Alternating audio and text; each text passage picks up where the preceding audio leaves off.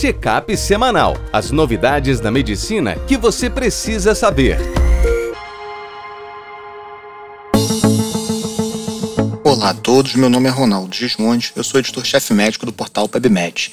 Bem-vindos a uma edição extra do Check-up semanal com as novidades na medicina que você precisa saber para ficar sempre atualizado. Hoje eu vou trazer para vocês os destaques do Congresso Europeu de Cardiologia, o ESC 2021. Para abrir nossa reportagem, eu vou falar que o Congresso trouxe quatro novas diretrizes: insuficiência cardíaca, valvopatia, prevenção de doença cardiovascular, marca-passo e ressincronizador. Na diretriz de insuficiência cardíaca, o meu primeiro destaque vai para as definições. Antes, a gente separava insuficiência cardíaca com fração de ejeção reduzida, menor ou igual a 40, ou preservada. Aqui, o preservado ganhou um corte de 50%, ou seja, fração de ejeção maior ou igual a 50%, com sintomas de C, um BNP alto ou alterações diastólicas no eco, você fecha o diagnóstico de Cefep. E de 41 a 49%, a gente passa a chamar a insuficiência cardíaca com fração de ejeção levemente reduzida. Eles preferem esse termo do que intermediária ou mid-range. Isso é importante porque a gente vai ter que enxergar com carinho esses doentes, porque há um grupo deles de 41 a 49%, onde o tratamento que reduziu mortalidade na ICFR Beta-blocker, inibidor do sistema renina, espironolactona, também tem benefício em termos de redução de mortalidade. Por outro lado, na ICFEP, a gente ainda está muito carente de terapia. A gente teve agora um grande estudo no Congresso, o Emperor Preserved, mostrando que a empaglifosina pode ter algum benefício nesse grupo, mas muito ligado à sua função diurética, ou seja, na redução de hospitalizações, e não tanto no desfecho mais duro de mortalidade isoladamente. Além das definições, outro destaque que eu acho que essa diretriz tem é que eles colocam que o tratamento inicial da ICFER deve ser com beta-bloqueador autorizado para ICFER, um antagonista de aldosterona, que no Brasil a gente só tem a espironolactona, e eles colocam os inibidores da ECA, o IECA, como 1A e deixam sacubitril valsartana como 1B como alternativa. Eles também trazem os inibidores da SGLT2, dapaglifosina e empaglifosina, para você utilizar na ICFR independente da presença de diabetes. E pela primeira vez aparece o recém-lançado Vericiguá, que não tem no Brasil ainda, mas é uma medicação que atua estimulando o GMP cíclico e, portanto, causando vasodilatação em doentes sintomáticos, apesar do tratamento otimizado como uma droga para reduzir um desfecho combinado de mortalidade ou internação por insuficiência cardíaca. A próxima diretriz é a diretriz de valvopatias. O que, que houve de novo? É, quem quiser ler o documento completo, eu remeto vocês ao nosso texto do portal. Ele está muito bem escrito, foi o Gabriel Quintino que fez.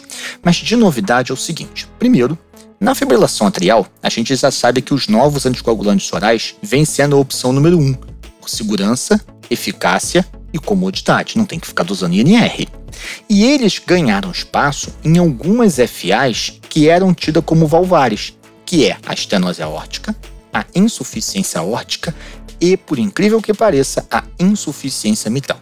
Então, quais são as exceções? Ou seja, qual é a FA onde eu não posso usar NOA, que eu tenho que usar a velha varfarina?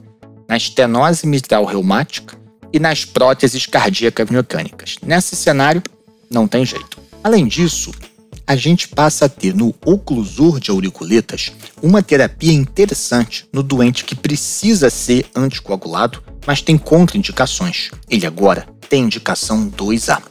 E por fim, falando das valvopatias especificamente, há uma tendência geral de, nas principais lesões da gente operá-las mais precocemente. A gente tem resultados promissores e antigamente a gente esperava o doente ficar sintomático. Hoje não.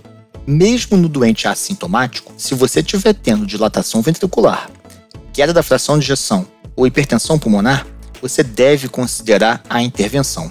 O valor exato da fração de ejeção e da dilatação varia conforme a lesão valvar. A próxima diretriz de prevenção cardiovascular, ela não trouxe muitas novidades. Ela, na verdade, é como se fosse um documento que reúne o que a gente tem de melhor para tratar o diabetes, a dislipidemia, a hipertensão, colocar hábitos saudáveis e parar o tabagismo. A minha grande indicação aqui é que a principal droga na prevenção cardiovascular, além de tratar hipertensão e tratar diabetes, é a estatina. Existem pessoas assintomáticas cujo risco cardiovascular é alto e justificam o uso da estatina, e é muito difícil principalmente na atenção primária, a gente convenceu uma pessoa que não sente nada a usar a estatina. Ela fica sempre na esperança de que a dieta e o exercício vão surtir efeito suficiente, quando a gente sabe que o impacto disso no LDL é em média 10 a 20% no máximo. E uma crítica que havia ao uso das calculadoras que estimam o risco cardiovascular é que elas tendiam a superestimar o risco, todas elas, a americana, a brasileira, a europeia. E aí, essa diretriz europeia, ela começa a usar valores de corte diferentes pela idade, ou seja, por exemplo, 10% de risco de evento em 10 anos é um alto risco para um jovem, mas é um médio risco para o idoso, o que faz a gente ser um pouquinho mais conservador na estatina principalmente nos idosos. A quarta e última diretriz fala das indicações e do implante de marcapasso e ressincronizador. Aqui, eles destacam, por exemplo, é muito comum a gente pegar doentes com síncope, alguns deles mais idosos.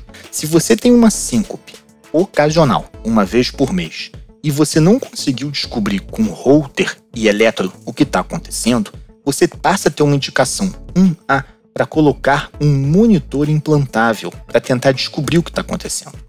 Nos doentes em que você suspeita de síncope reflexa, o tilt test ganha espaço, de preferência associado à massagem do seio carotídeo. A diretriz lembra a importância da gente investigar causas secundárias de arritmia. No caso da bradicardia, ela destaca o hormônio da tireoide, eletrólitos com destaque para o cálcio e para o potássio e o uso prévio de digital além do screening de síndrome de apneia obstrutiva do sono, em especial nos casos de BAV durante o sono. Marca-passo dupla câmara é indicado em doentes com síncopes imprevisíveis, graves, com idade maior que 40 anos, quando a gente tem pausas espontâneas maiores do que 3 segundos no holter, por exemplo, pausas maior que 6 por parada sinusal, síndrome do seio carotídeo, síncope assistólica, né, por redução da pressão arterial e da batimento no tilt test. E ainda você pode até considerar um marcapasso em idosos com síncope não explicada, ou seja, que não parece que é reflexa, mas que a pessoa tem quedas inexplicáveis e recorrentes. E por fim, eu queria destacar dois outros estudos do Congresso, além do Imperial Preserved. Um é o MasterDapt, ele é um, um, estudo que comparou um mês de dupla antiagregação plaquetária depois de um estente farmacológico com sidolimos versus o padrão de três meses. E ele viu que em doentes com alto risco de sangramento, apenas um mês de DAPT é seguro, mantém o estente funcionando e reduz o risco de eventos hemorrágicos. E um outro estudo que estudou doentes que foram operar a carótida com lesões com estenoses acima de 70% assintomáticos. E eles compararam a cirurgia com a angioplastia. Num segmento médio de quase 5 anos, os resultados foram bastante semelhantes. Uma taxa de AVC incapacitante em torno de 0,5% ao ano. Teve um pouquinho de AVC não incapacitante no grupo da angioplastia, muito pré-procedimento, mas sem repercussão clínica. E se você quer saber mais do congresso, acesse nossa página. A gente tem uma landing page com tudo isso resumido para você, www.webmed.com.br. Um abraço e até a próxima. Este foi mais um check-up semanal com as novidades da medicina da última semana.